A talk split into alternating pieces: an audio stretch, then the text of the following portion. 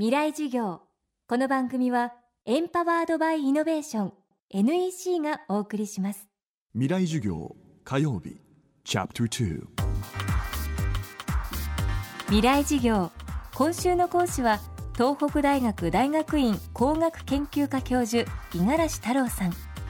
テーマは震災の記憶をとどめる建造物震災遺構です。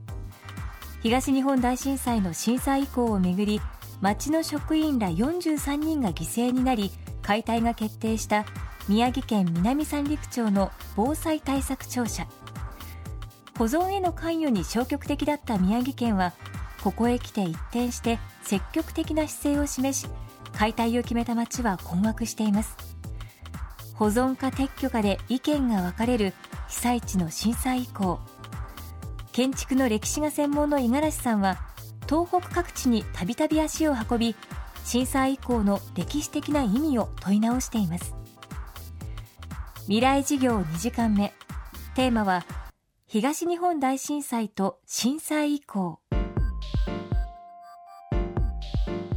えーっとまあ、今回あの東日本大震災の震災以降と言われると、まあ、正確に言うとむしろ津波なんですけどね津波以降。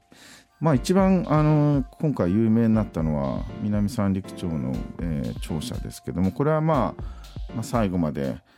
えー、避難を呼びかけた、えー、女性の方が亡くなったっていう、まあ、ある種のこう物語も非常になんていうのかそれを通じて、えこの場所で起きたことの悲劇というかあのが非常に伝わっているものすごく物語と結びついてると思うんですねですから実際南三陸に訪れるとまあ、必ず多くの人が、えー、そこに来てあの花を添えたり写真を撮るっていうようなことが起きて、まあ、あのある種の目印にもなってるんですよね。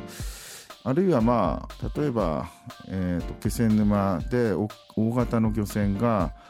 まあ、住宅地に、えー、乗り上げて、まあ、本当に上物の木造の家屋が流されてますけどコンクリートの基礎を見るとあ住宅地だっていうのはまだ分かる状態でまあ、大型の漁船が、えー、乗り上げているっていうのがあってこれはまああの地震とかで起きない現象ですね津波でないと海にあるものが陸に上がったりしないですから、まあ、そういったものがありますが、まあ、これについてはもうすでにあのもう解体が、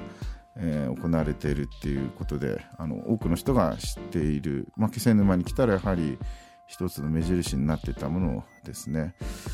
であとはまああの個人的には女川で自分が目撃した、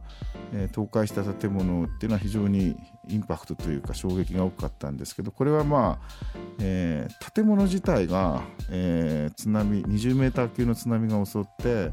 基礎ごと引っこ抜かれて、まあ、4階建ての鉄骨のビルとか5階建てのコンクリートの建物が、まあ、一旦水の中を漂って別のところに流れ着いてゴロンと転がっているっていうのがあります。でこれについては建物自体があの根こそぎ浮き上がって、え、別の場所に流れ着いて落ちるっていう壊れ方は今回の東日本大震災の街の壊れ方としてもかなりあの得意なというかあの最も激しい壊れ方をしているのでそういうのはまあ多分ある種こうやっぱり物理的な破壊の力っていうのをまあ証言するような意味をえー、持っていて、えーとまあ、実際これは後で津波のやっぱ専門家の先生もほとんど世界に例がないっていうことをまあ言っていたので、まあ、そういった意味で女川の場合は世界的にもほとんど起きたことがない建物の壊れ方をしたっていう、まあ、あのそういう意味も持ってるというふうに思います。同じ場所でまた、えー、津波はいずれ起きることが、まあ、ほぼ確実なので、まあ、そういった意味でもあのより震災以降が、まあ、残っていくことの意味は、えー、大きいかなというふうに思います。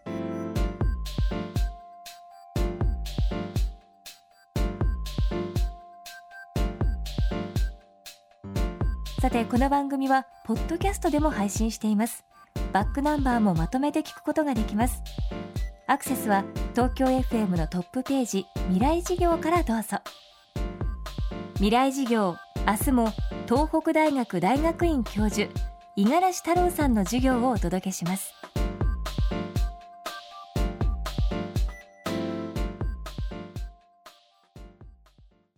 で結局何を言いたいんだね？社長プレゼンでスキルアップの必要性を感じたら NEC のビジネス情報サイト「ウィズダムにアクセス。効果的なプレゼンツールのダウンロードから自分に自信をつける方法まで役立つ情報満載「ウィズダムで検索。NEC 未来事業。この番組はエンパワードバイイノベーション NEC がお送りしました